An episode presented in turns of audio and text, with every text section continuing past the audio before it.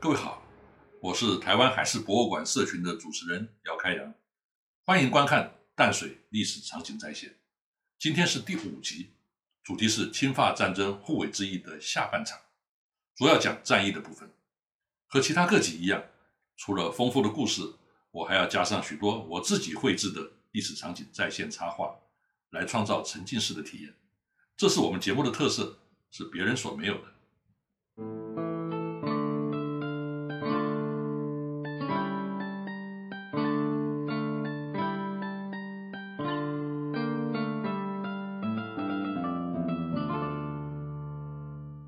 们前面一集提到，乌巴在进攻基隆的同时呢，派遣他的副手利斯比准将率领四艘军舰和三百名陆战队分兵攻打护卫。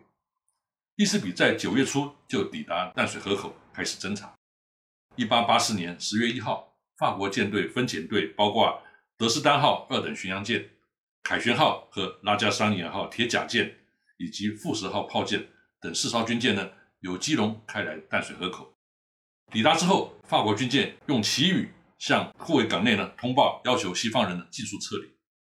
第二天早晨，四艘法国军舰由南往北纵队排列，开始炮轰淡水各炮台以及护卫四街，历时十三个小时，总计发射了一千多发炮弹，到了傍晚才停止，让清军各炮台呢完全丧失了战力。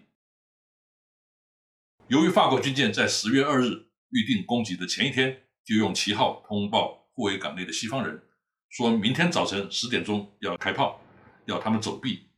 当天清晨呢，淡水的外侨就依照英国领事馆的指示，来到德基利斯的码头，准备登上英国皇家海军炮舰金龟子号。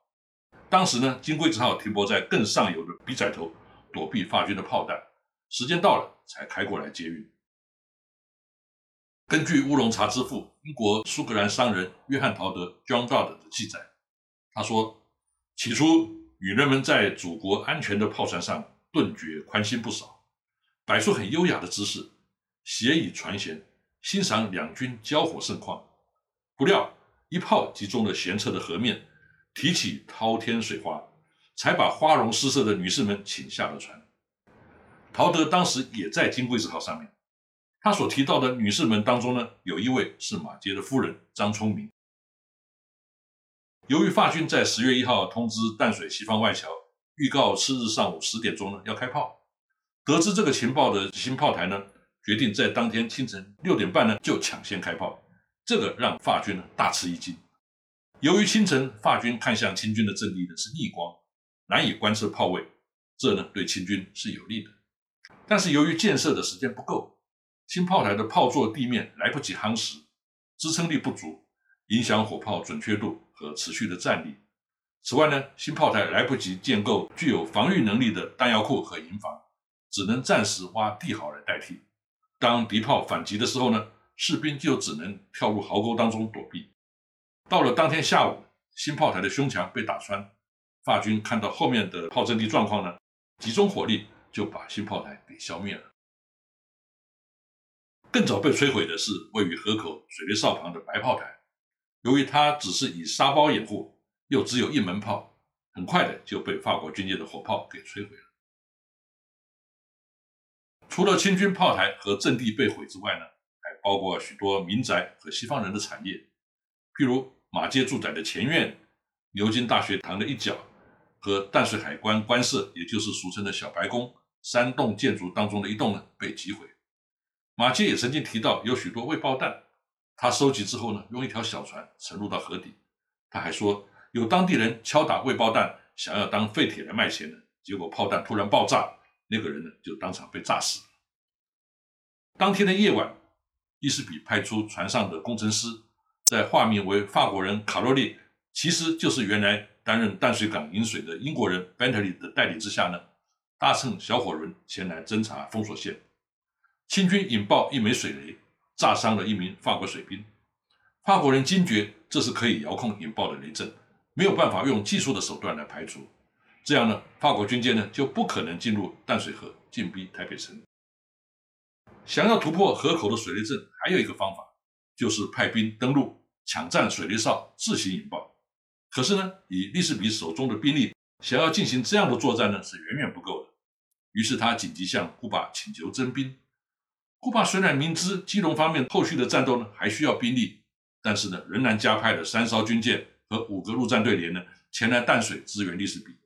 这三艘军舰分别是杜居士录音号二等巡洋舰、雷诺堡号木壳巡洋舰以及党号运输舰，让护卫法国军舰的总数达到了七艘。由于天候不佳，利斯比一直等到十月八号才发动总攻击。当天早上九点起，法国军舰列阵海上，由北往南呢，依序为雷诺堡、德士丹、胆、凯旋、杜基斯录音、拉加桑尼亚、副蛇，对沙伦和油车口呢进行登陆前的炮击准备。利斯比的计划是由今天沙伦海水浴场的海滩登陆，向新炮台进攻。破坏火炮之后呢，再转而攻击较为靠近河边的白炮台，并且占领两个炮台之间的水雷点火所，引爆水雷之后呢，然后就收兵。可见利斯比的目的呢，只是为了解除淡水河口的障碍，给舰队进入淡水河制造条件，并没有让地面部队循陆路进攻台北平原的打算。一八八四年十月八号早晨，利斯比准将率领七艘法国军舰在沙伦外海进行登陆作战。我们这边要解释的是，十九世纪的登陆作战呢，和二战美军太平洋跳岛两栖登陆呢是完全不同的概念。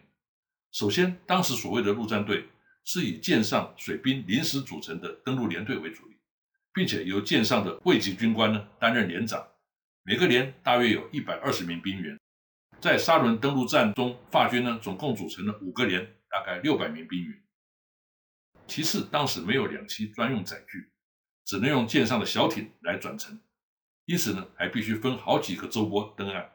先上岸的部队还必须等下一个周波的后续部队到齐之后才能开动，因此呢，速度很慢，甚至还必须组成整齐的方阵才能够前进。当时登陆沙伦的法军呢，就是这个样子。此外，受限于载具呢，也不可能携带重型装备。当时法军上岸最重的武器就是装在两轮炮架上面的哈奇开斯三点七公分。轮转机关炮。根据记录，法军在开始登陆后一个小时才在外城岸接战。当时清军在城岸后面以步枪射击，被法军的优势火力突破而越过外城岸。这可能是清军的策略，因为外城岸后方就是黄井和林头树林，正是本意逆转胜的关键地点。法军以优势的兵力和火力呢，获得了初步的胜利，因而得意忘形。以为清军呢都是不堪一击的，可是，一进入林头树林当中，法军原来井然有序的队伍就被分割而彼此失去了联系。由于林头树叶坚硬带有刺的这种特性呢，不容易穿越，法军只能在固定的通道当中行进，使得清军很容易掌握他的行进路线，这有利于安排伏击。而且，法军的队伍因为分割，每组人越来越少，加上地形的不熟悉。迷失了方向感，一听到清军放冷枪就紧张兮兮，频频开枪回击，这让携带有限的弹药很快的就用光了。而且每当有一名法兵受伤，就需要六个人抬他回去出发点。这六个人一回去呢，也就不再回来，让现场的法兵越打越少，夺取水雷哨的任务呢，也就没有办法达成。护卫之一呢，到了将近中午的十一点四十五分，法军伤亡惨重。这时候呢，一名法军信号兵爬上沙轮附近的望高楼，用手背对外海的法国军舰呢发出信号：“弹药用尽，损失惨重，我们非撤退不可。”当时法国媒体呢曾经用铁笔版画画出了这个场景，图中清晰呈现了这名法军的装束和动作。我们看到，由于他没有携带手旗，所以只能挥舞草帽来发出信号。法军当场阵亡了九个人，失踪八个人。负伤四十九人，被俘虏的第一连连长方丹上尉和另外两名俘虏呢被清军斩首。清军方面呢则阵亡了八十多名，受伤两百多人。这就是所谓的淡水大捷。法军进攻护卫的行动呢宣告失败，从此就只能派军舰在河口外封锁，再也无力发动攻击。这场战役呢还有其他的人参与，比如马街的接医馆。在护卫之役期间呢，就曾经救治过大量受伤的清军士兵。除了马切牧师之外呢，另外一名在海关服务的西方人医师约翰森以及英国炮舰金龟子号上的船医布罗恩，以及马街的学生们，也都参加了医疗的救护工作。当时总共送来的清军重伤者呢有七十个人，轻伤者有五十个人。经过救治呢，仅仅有十二个人死亡。这个在当时呢算是很高的成效了。这些义行呢受到刘铭传的表扬，并且呢派孙开华前来接应馆向马街致意。相较之下呢，在侵法战争爆发之后呢。因为台湾人民怀疑基督教徒暗通法国人，在北台湾各地焚毁了七座教堂，并且造成数十名信徒的殉难。一八九五年五月二十九日，马街面见刘铭传，获得一万墨西哥银元的赔偿。马街呢，用这笔钱重建了七座教堂。护卫之役也留下一些谜团。根据淡水海关税务司法莱格向朝廷的报告和约翰陶德的报道当中呢，都说。十月三号，当刘铭传听到基隆失守的时候呢，本来要逃离台北城。他在一千多人护卫之下呢，膝带细软，乘坐轿子往竹堑，也就是今天新竹的方向呢前去。在经过龙山寺的时候呢，被民众发现，认为他想脱逃，竟被拽住头发拖下轿子殴打，然后监禁在龙山寺内，禁止他离开。刘铭传直到听说淡水战役稳住情势，才同意留下来作证。之后才被民众释放。我们不能确定陶德所写的是否来自于法莱格的转述，或许两个人都不是现场目击者，而是听取华人下属的报告。可是法莱格是淡水海关税务司，是清廷的高级官员，收录在大清法军清台党中的正式报告，这是不能等闲视之。护卫之役虽然只打了半天。但是法军的封锁呢，却超过半年。当时台湾茶叶是欧美上游社会的高档商品，这些都是从淡水港出口的，一年达到两百八十万海关两，占总出口货物的百分之九十三点八，其中九成呢输往美国。法军的封锁产生很严重的影响，对清廷造成很大的压力。法军的封锁呢，也使得淡水洋人的生活物资和食物短缺。因此呢，又有奸商走私高价供应。台湾海岸一向就有不走正口、逃避关税、走私的传统。在法军封锁之后呢，仍然不以为意，照常走私。可是呢，法军严格查缉，动辄追捕、查扣，甚至炮轰。根据法方的资料，因此被击沉的走私船呢，多达三十艘。为了有效执行对全台湾的封锁，古巴决定占领澎湖为基地。一八九五年三月二十九日发动马公战役，三十一号就占领澎湖全境。四月三号，古巴将在基隆的法军呢大部分上船撤往澎湖集中，准备支援越南，因为越南才是法国真正的目标。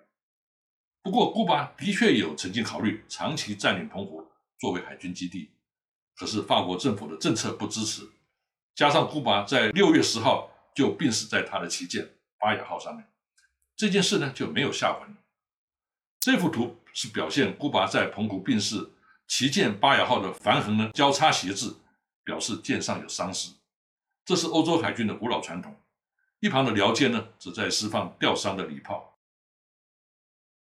护卫之役，法国方面常称之为攻击 （attack），而非战役 b a t a 因为它原来就是为了夺取水雷哨而发起的一场小型军事行动，只持续了一个上午。大约四个多小时，并不像很多人以为，法军登陆沙伦呢是为了要占领护卫。法军的目标只是夺取水雷哨的控制权而已，目的是为了让军舰通过淡水河进逼台北，以取得和北京谈判的筹码。护卫之役也留下许多传说，譬如孙开华一面喝法国香槟，一面持刀斩杀敌人的旗手，或是庙宇中的神明显灵，让法军炮弹打不中等等。这些呢？就无望听之了。以上是今天的内容，谢谢各位的收看，我们下次再见。